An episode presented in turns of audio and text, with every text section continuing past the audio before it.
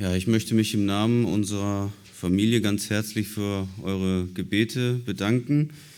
Wir dürfen das erfahren und es hat viele Fortschritte gerade in der letzten Woche gegeben. Wir haben in der letzten Woche die Finanzierungsbestätigung von der Bank bekommen, haben direkt einen Notartermin ausmachen können und sind jetzt am Freitag beim Notar gewesen und sind dann direkt schon mal beim Hänger gekommen und haben einiges äh, schon aus der Garage eingeräumt und hier wieder eingeräumt. Also da freuen wir uns sehr drüber als Familie. Vielen Dank für eure Gebete. Ich möchte unsere Predigt heute einleiten mit zwei Fragen. Zuerst eine Frage an die Ehemänner und dann eine an die Ehefrauen. Ich möchte dich als Ehemann fragen, bist du bereit, deine Frau als die von Gott gegebene Ehefrau anzunehmen und versprichst du vor Gott, sie zu lieben in guten wie in bösen Tagen? Versprichst du, für sie zu sorgen und ihr treu zu sein, bis der Tod euch scheidet?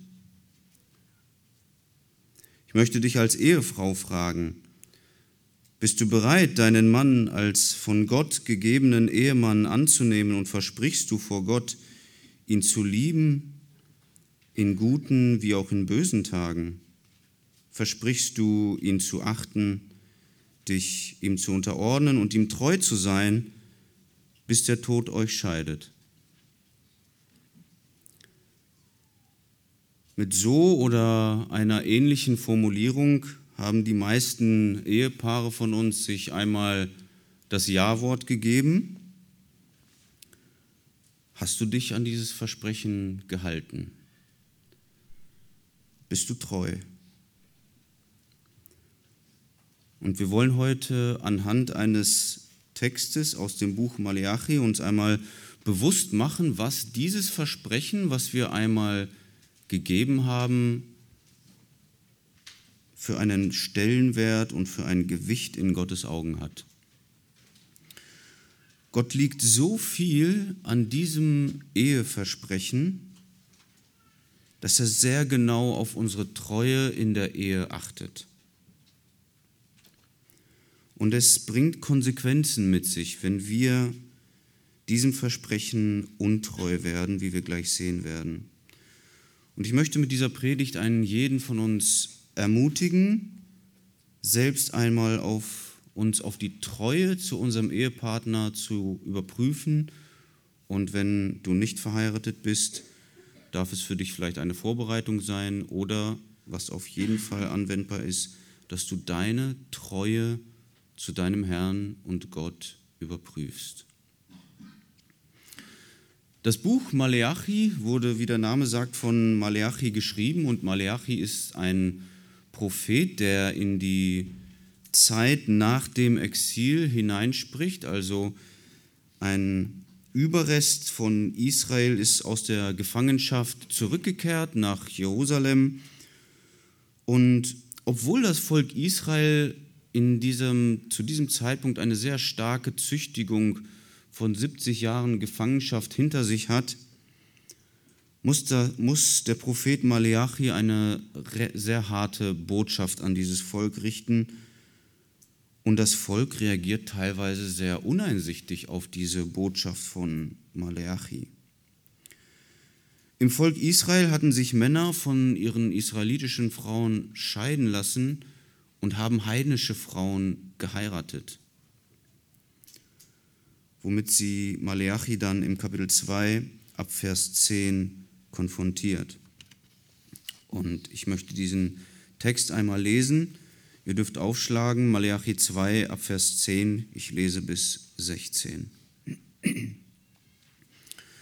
Da sagt Malachi, haben wir nicht alle einen Vater? Hat nicht ein Gott uns erschaffen? Warum sind wir denn so treulos einer gegen den anderen und entweihen den Bund unserer Väter.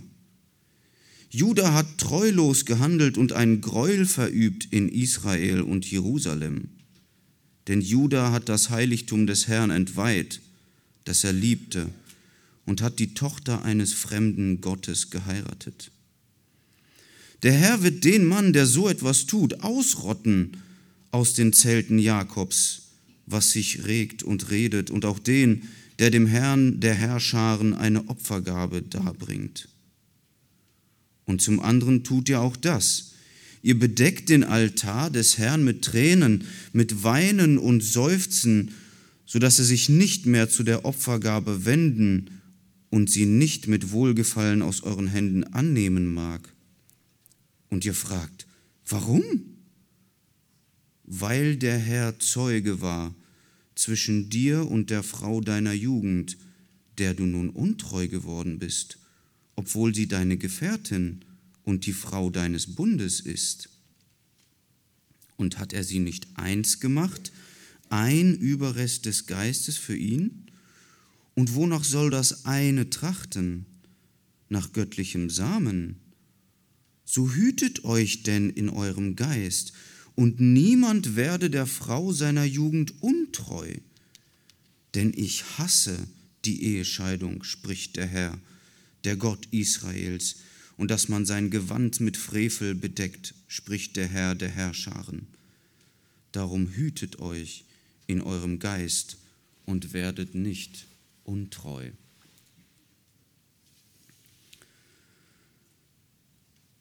Maleachi spricht, wie gesagt, in die Zeit nach der 70-jährigen Gefangenschaft. Und im Alten Testament lesen wir vor allem in den Büchern Esra und Nehemia von dieser Zeitepoche, in der das Volk Israel aus der Gefangenschaft Babylons zurückkehrt nach Jerusalem. Es werden der Tempel und die Mauer wieder aufgebaut. Und Nehemia schildert uns diese Situation. Israel ist ein kleines, erbärmliches Häufchen, was von außen von den umliegenden Ländern oder Nationen ähm, schwierigen Umständen ausgeliefert ist. Unter schwierigen Umständen wird die Stadtmauer und der Tempel gebaut. Das Volk wird aber nicht nur von außen angegriffen, auch innerhalb des Volkes gibt es Sünde, die von Nehemia und von Esra und von Maleachi kritisiert und konfrontiert werden muss. In beiden Büchern, sowohl Esra auch Nehemia, ist die Ehescheidung und die Ehe mit heidnischen Frauen ein Thema. Im Buch Esra finden wir im Kapitel 9 ein langes Bußgebet von Esra. Er ist so bestürzt über die Situation, er zerreißt seine Kleider, er reißt sich die Barthaare und die Haare vom Kopf aus und sitzt betroffen da, als er von dieser Situation hört. Und wir finden dann ein Verzeichnis all der Männer, die heidnische Frauen geheiratet haben im Buch Esra. Im Buch Nehemia liefert sich Nehemia ebenfalls einen Konflikt mit diesen Männern und uns wird gesagt, dass die Hand der Obersten und Vorsteher in dieser Missetat die erste gewesen ist. Und im Buch Esra finden wir dann die Liste der Namen der Männer. Und wir sehen dann, dass die Männer, die Verantwortung hatten im Volk, ganz oben auf dieser Liste stehen. Und damit ist dieser Text, den wir gerade gelesen haben, der ist in erster Linie an die Schriftgelehrten und Priester des Volkes gerichtet, die das Volk zu dieser Sünde zum Teil verleitet haben oder ein schlechtes Vorbild für das Volk gewesen sind. Und mit diesem Text stellt Maleachi, der Prophet, dieses Volk Israel und vor allem die Priester zur Rede. Das Buch Maleachi, das ist gekennzeichnet von Fragen. Es beginnt mit Fragen, die zuerst vom Volk Israel gestellt werden. Und Israel stellt so Fragen wie, Gott, worin hast du uns geliebt? Wir sehen deine Liebe gar nicht. Oder worin haben wir dich verachtet? Also sie zweifeln die Liebe Gottes an und sie haben keine Selbsterkenntnis für ihre eigene Sünde. Und jetzt hier in unserem Text ist Maleachi derjenige, der die Fragen stellt. Und er möchte mit diesen Fragen, die er stellt, die Priester und das Volk Israel zum Nachdenken bringen und zur Umkehr bringen. Er fordert das Volk damit heraus und Maleachi beginnt hier im Vers 10 mit der ersten Frage. Haben wir nicht alle einen Vater? Hat nicht ein Gott uns erschaffen? Warum sind wir denn so treulos einer gegen den anderen und entweihen den Bund unserer Väter?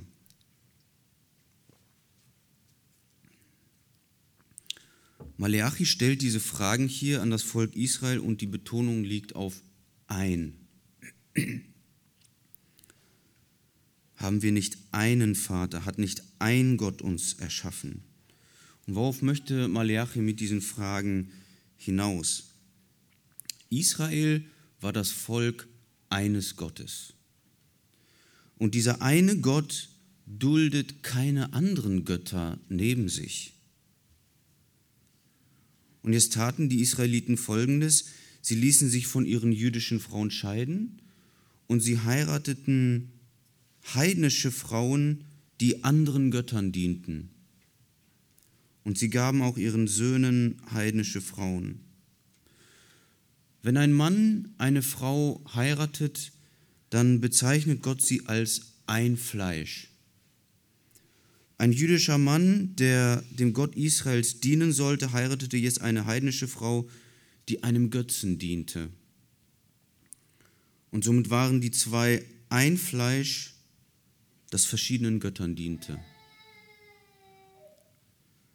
Und dadurch, dass sich viele Männer Frauennamen aus unterschiedlichen Heiden, Heidenvölkern, die verschiedenen Göttern dienten, war das Volk Israel jetzt ein Volk, das von einem Gott als das besondere Eigentumsvolk auserwählt wurde und dieses Volk diente vielen Göttern.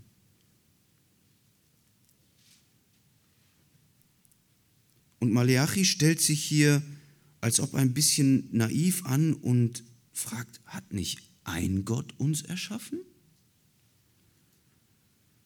Wie könnt ihr als ein Volk von einem Gott anderen Göttern dienen? Und Maleachi wirft ihnen hier Untreue untereinander vor, weil sie den Bund ihrer Väter entweiht haben. Was genau beinhaltete dieser Bund? Lass uns dazu mal bitte 2. Mose aufschlagen. 2. Mose Kapitel 34. Hier wird uns die Erneuerung dieses Bundes am Berg Sinai beschrieben. Und da schreibt Mose folgendes.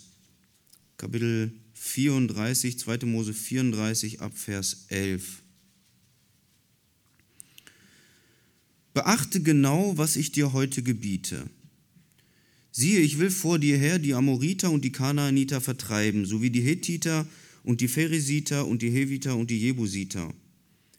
Hüte dich davor, einen Bund mit ihnen zu schließen, mit den Einwohnern des Landes, in das du kommst, damit sie dir nicht zum Fallstrick werden in deiner Mitte, sondern ihr sollt ihre Altäre umstürzen und ihre Gedenksteine zerbrechen und ihre Aschera-Bilder ausrotten. Denn du sollst keinen anderen Gott anbeten, denn der Herr, dessen Name der Eifersüchtige ist, ist ein eifersüchtiger Gott. Dass du nicht etwa einen Bund schließt mit den Einwohnern des Landes und sie, wenn sie ihren Göttern nachhuren und ihren Göttern opfern, dich einladen und du dann von ihrem Opfer isst und du deinen Söhnen ihre Töchter zur Frau nimmst, und ihre Töchter dann ihren Göttern nachhuren und deine Söhne verführen, dass sie auch ihren Göttern nachhuren. Das war der Bund ihrer Väter. Das war das, wovor Israel sich hüten sollte. Es war das, was Gott zur Eifersucht reizte, und genau das übten die Israeliten aus. Es ging Gott hier nicht darum, ein, eine reine Rasse de, des jüdischen Volkes zu bewahren. Es geht Gott darum, der einzige Gott dieses Volkes zu sein. Das ganze Volk war damals in diesen Bund eingetreten und somit war es nicht nur Untreue Gott gegenüber, sie handelten aneinander untreu. Schauen wir uns Vers 11 an. Juda hat treulos gehandelt und einen Gräuel verübt in Israel und Jerusalem. Denn Juda hat das Heiligtum des Herrn entweiht, das er liebt, und hat die Tochter eines fremden Gottes geheiratet. Maleachi verwendet jetzt hier diesen starken Ausdruck, indem er sagt, dass diese verübte Treulosigkeit ein Gräuel ist, etwas Abscheuliches, etwas Ekliges für Gott. Der Tempel und alles, was zum Opferdienst im Heiligtum gehörte, es war Gott geweiht und geheiligt. Und aus diesem Vers 11 kann man schließen, dass die jüdischen Männer ihre heidnischen Frauen mit in den Tempel nahmen zum Opferdienst für Gott, womit sie das Heiligtum Gottes entweihten. Gott liebte sein Heiligtum, Gott liebte diese Einheit und Intimität mit seinem Volk. Und jetzt musste er mit ansehen, wie Götzendienerinnen, wie Maleach, die sich hier nennt, in sein Heiligtum kommen. Gott steht mit seinem Volk in einer Liebesbeziehung. Er bezeichnet sie an anderen Stellen in der Bibel als Verlobte, als seine Braut. Und jetzt muss Gott zusehen, wie Israel mit anderen Göttern liebäugelt und fremd geht. Wir können Gottes Eifersucht gut nachvollziehen, wenn wir an unsere eigenen Ehepartner denken, wenn wir feststellen, dass eine dritte Person sich zwischen uns und unseren Ehepartner dazwischen stellt.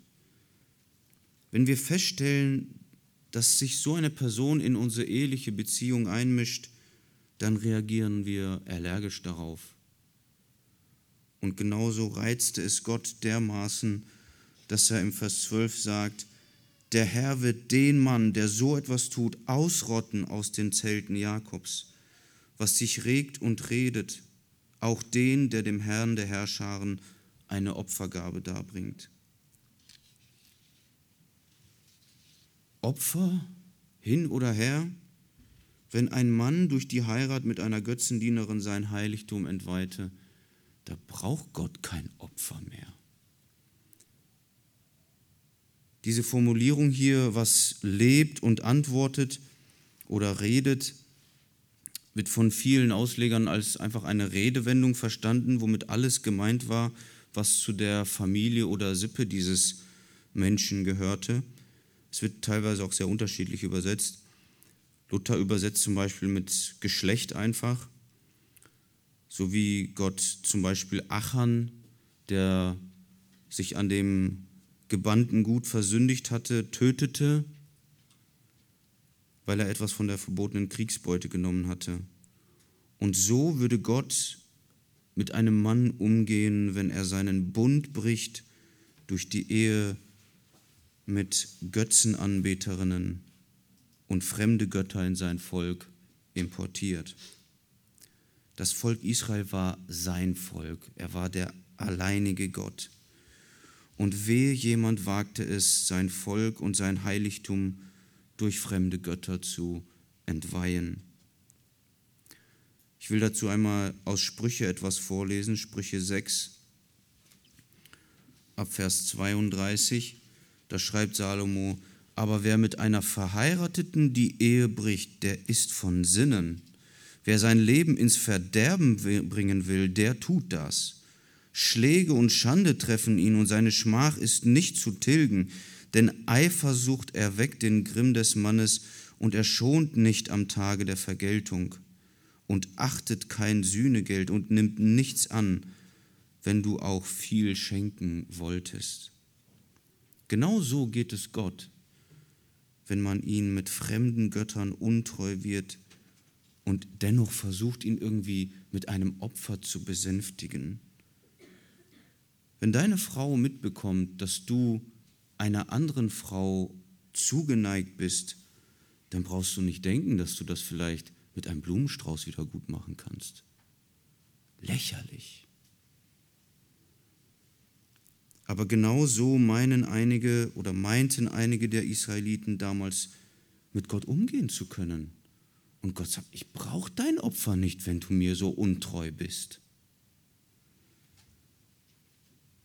In unserer Zeit wäre das genauso, als wenn ein gläubiger Mann sich von seiner gläubigen Frau scheiden lässt und eine ungläubige Frau heiratet. Oder wenn es um die Frage geht, ob ein Christ einen Nichtchristen heiraten darf. Genauso wie Gott der alleinige Gott des Volkes Israel sein wollte, so möchte Gott der alleinige Gott eines jeden Christen sein. Durch die Ehe mit den Götzendienerinnen reizte Israel Gott zur Eifersucht. Israel war ein Volk, das verschiedenen Göttern diente. Und genau so wird ein Christ und ein Nichtchrist zu einem Fleisch, das zwei Herren dient. Und deswegen reizen wir Gott durch so eine Ehebeziehung zur Eifersucht. Er möchte nicht nur der alleinige Herr des einzelnen Gläubigen sein, Gott möchte der einzige Herr unserer Ehe sein. Sehr oft werden Singles, die in einer, in einer Beziehung starten, sie machen sich vielleicht Ausreden und denken, ja, ich werde mit dem über Gott reden, ich werde mit zum Gottesdienst gehen. Aber Gott reagiert empfindlich darauf. Es ist Untreue gegen ihn. Und deswegen möchte ich an dieser Stelle die Singles unter uns ermutigen und sagen, bleib deinem Herrn treu, indem du einen gläubigen Partner heiratest, mit dem du gemeinsam als ein Fleisch dem einen Herrn dienen kannst. Wir lesen weiter ab Vers 13. Und zum anderen tut ihr auch das, ihr bedeckt den Altar des Herrn mit Tränen, mit Weinen und Seufzen, sodass er sich nicht mehr zu eurer Opfergabe wenden und sie nicht mit Wohlgefallen aus euren Händen annehmen mag. Also durch das Einhalten des Gesetzes und insbesondere durch die Opfer stand das Volk Israel in einer Gemeinschaft mit Gott. Es gab Dankopfer und die Israeliten konnten durch eine Gabe ihren Dank Gott gegenüber ausdrucken. Es gab Schuldopfer. Sie konnten durch das Opfer zum Ausdruck bringen, dass ihnen ihre Schuld leid tut und Buße darüber tun und somit um Vergebung bitten. Und es gab auch noch andere Opfer. Und Gott reagierte auf diese Opfer, indem er sein Volk segnete. Und nachdem die Israeliten jetzt Ehen mit Götzendienerinnen eingegangen waren, merkten sie, dass der Segen Gottes ausblieb. Gott bekannte sich nicht mehr zu ihren Opfern. Und sie weinten und stöhnten. Und sie fragen in Vers 14, und ihr fragt, warum? Und Maleachi antwortet und sagt, weil der Herr Zeuge war zwischen dir und der Frau deiner Jugend, der du nun untreu geworden bist, obwohl sie deine Gefährtin und die Frau deines Bundes ist. Hier sagt Gott den Israeliten, warum er sich nicht mehr zu ihren Opfern bekennt. Und der Grund ist Treulosigkeit. Treulosigkeit an der Frau deiner Jugend. Maleachi nennt sich hier die Frau deines Bundes, die Frau deiner Jugend, der du das treue Versprechen gegeben hast. Die Israeliten fragten sich, warum Gott ihr Opfer nicht mehr annahm. Und Maleachi sagt ihnen, weil der Herr Zeuge gewesen ist zwischen dir und der Frau deiner Jugend. Gott war derjenige, der diesen Bund bestätigte. Jesus bestätigt das in Matthäus Evangelium, Kapitel 19 ab Vers 5, wo er sagt, darum wird ein Mann Vater und Mutter verlassen und seiner Frau anhängen und die zwei werden ein Fleisch sein. So sind sie nicht mehr zwei, sondern ein Fleisch. Was nun Gott zusammengefügt hat, das soll der Mensch nicht scheiden. Jesus sagt hier, dass Gott der Zusammenfügende ist. Er ist derjenige, der aus beiden ein Fleisch macht. Wer also einen Bund bricht, den Gott bestätigt hat, der zerstört etwas, was Gott zusammengefügt hat. Und Maleachi nennt den Israeliten damit den Grund, weshalb Gott sich ihrer Opfer nicht mehr annimmt. Ihre Untreue im Eheversprechen, es zerstörte, es machte etwas mit der Beziehung zu Gott. Gott konnte ihre Opfer nicht mehr annehmen. Jetzt können wir natürlich sagen, ich scheide mich ja nicht von meiner Frau, ich breche auch nicht die Ehe. Jesus sagte in Matthäus folgendes, Kapitel 5, Vers 27, ihr habt gehört, dass zu den Alten gesagt ist, du sollst nicht Ehe brechen, ich aber sage euch, wer eine Frau ansieht, um sie zu begehren, der hat in seinem Herzen schon die Ehe gebrochen. Wenn wir Männer also zulassen, dass unsere Gedanken mit anderen Frauen spazieren gehen, was Untreue ist, dann brauchen wir uns nicht wundern, dass die Beziehung zu unserem Herrn gestört ist. Gott reagiert auf Untreue.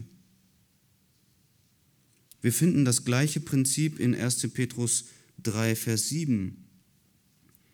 Da sagt Petrus, ihr Männer sollt gleichermaßen einsichtig mit eurer Frau als dem schwächeren Gefäß zusammenleben und ihr Ehre erweisen, weil ihr ja gemeinsam Erben der Gnade des Lebens seid, damit eure Gebete nicht verhindert werden.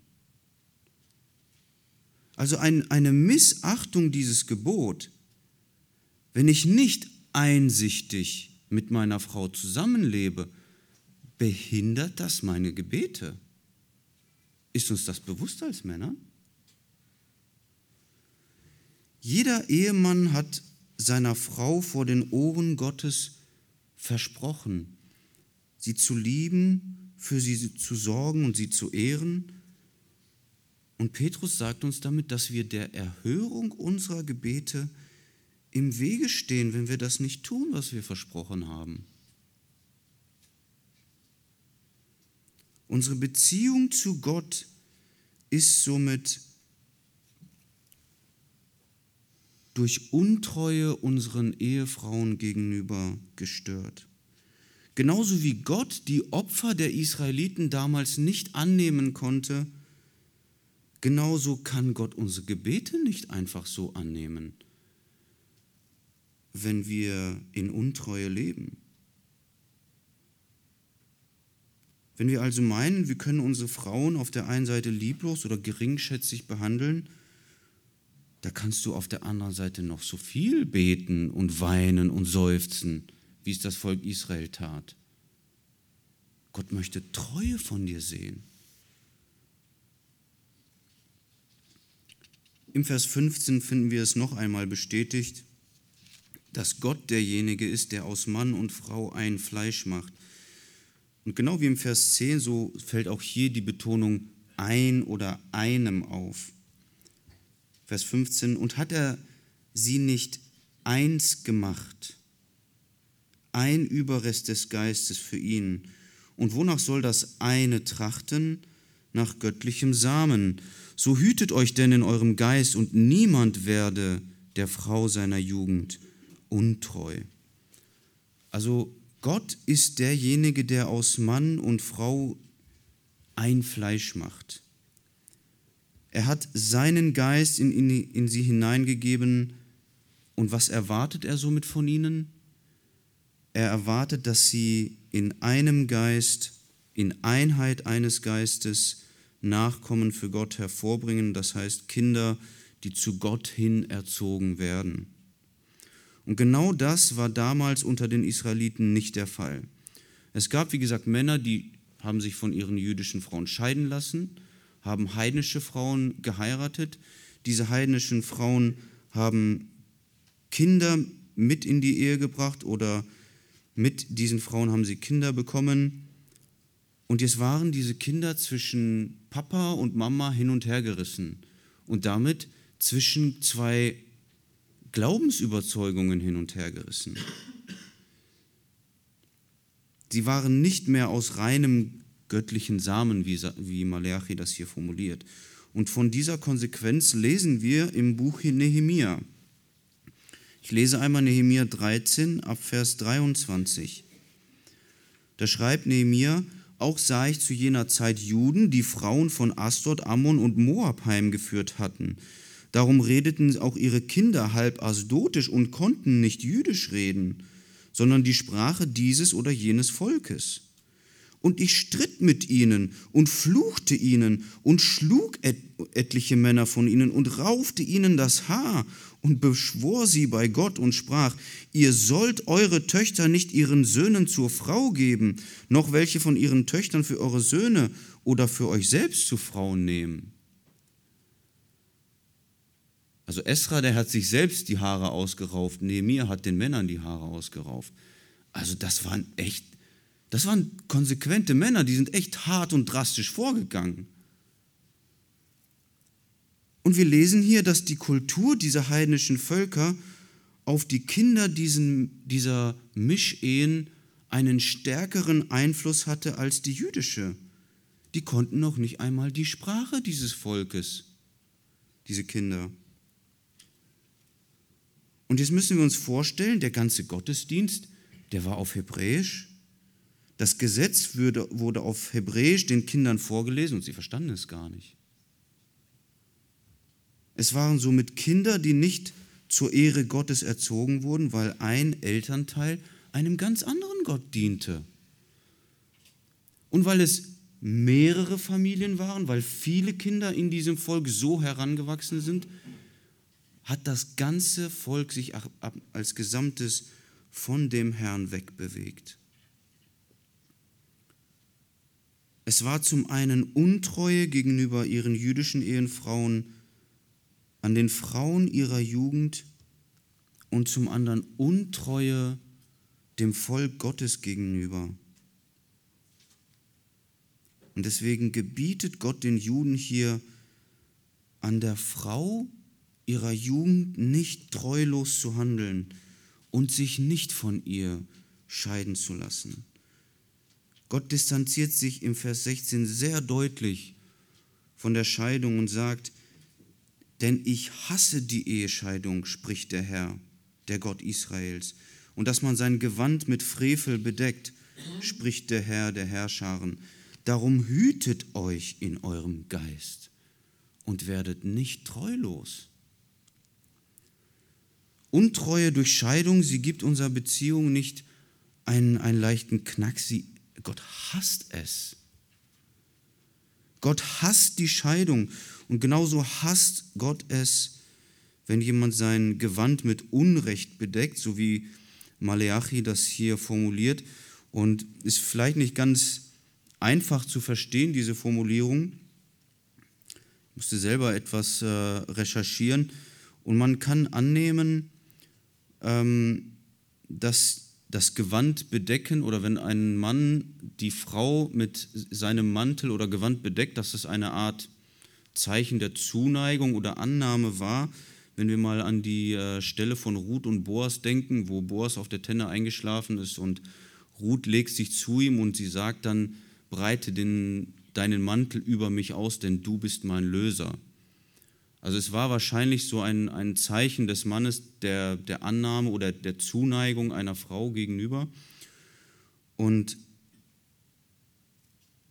wenn wir jetzt hier diese Formulierung lesen im Vers 16, wenn jemand sein Gewand mit Frevel bedeckt, dann kann das sein, dass, dass Männer auf diese Weise anderen Frauen ihre Zuneigung oder Annahme ausgedrückt haben, die nicht ihre Frau war und Gott missfiel es. Es ist Gewand bedecken mit Unrecht.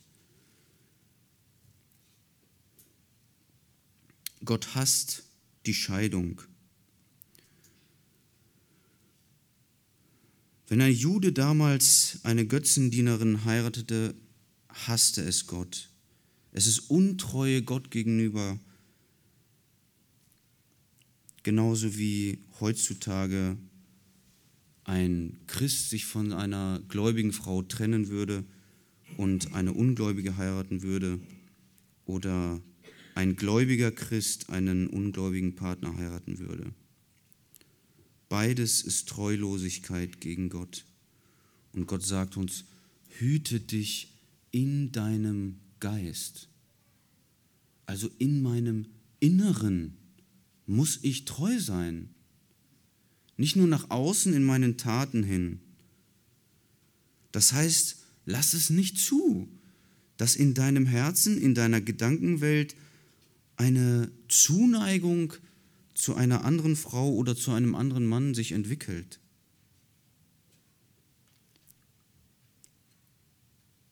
Und deshalb diese abschließende Mahnung Maleachis, hütet euch in eurem Geist und handelt nicht treulos. Ich möchte uns als Eheleute abschließend folgende Frage stellen. Ist dir bewusst, welchen Stellenwert dein Versprechen an deinen Ehepartner in den Augen Gottes hat? Wenn du nicht verheiratet bist oder es vielleicht noch vorhast, dann möchte ich dich fragen, bist du bewusst, was Gott von dir an Treue erwartest, indem du einen gläubigen Ehepartner heiratest? Hältst du dich als Mann, als Frau an dein einst gegebenes Versprechen, treu zu sein in guten wie auch in bösen Tagen? Wenn deine Frau vielleicht äußerlich nicht mehr so attraktiv ist, wie sie es mit 25 war. Wenn du vielleicht Macken oder Gewohnheiten deines Mannes entdeckst, die dich ärgern. Wenn vielleicht Sehnsüchte, die du vor der Ehe hattest, nicht gestillt werden. Wenn vielleicht Krankheit deines Partners dir einiges abverlangt, bleibst du treu in deinem Geist, bis der Tod euch scheidet. Deswegen lasst mich abschließen noch einmal mit der Mahnung aus Vers 16 hüten wir uns in unserem Geist und lasst uns treu sein. Amen.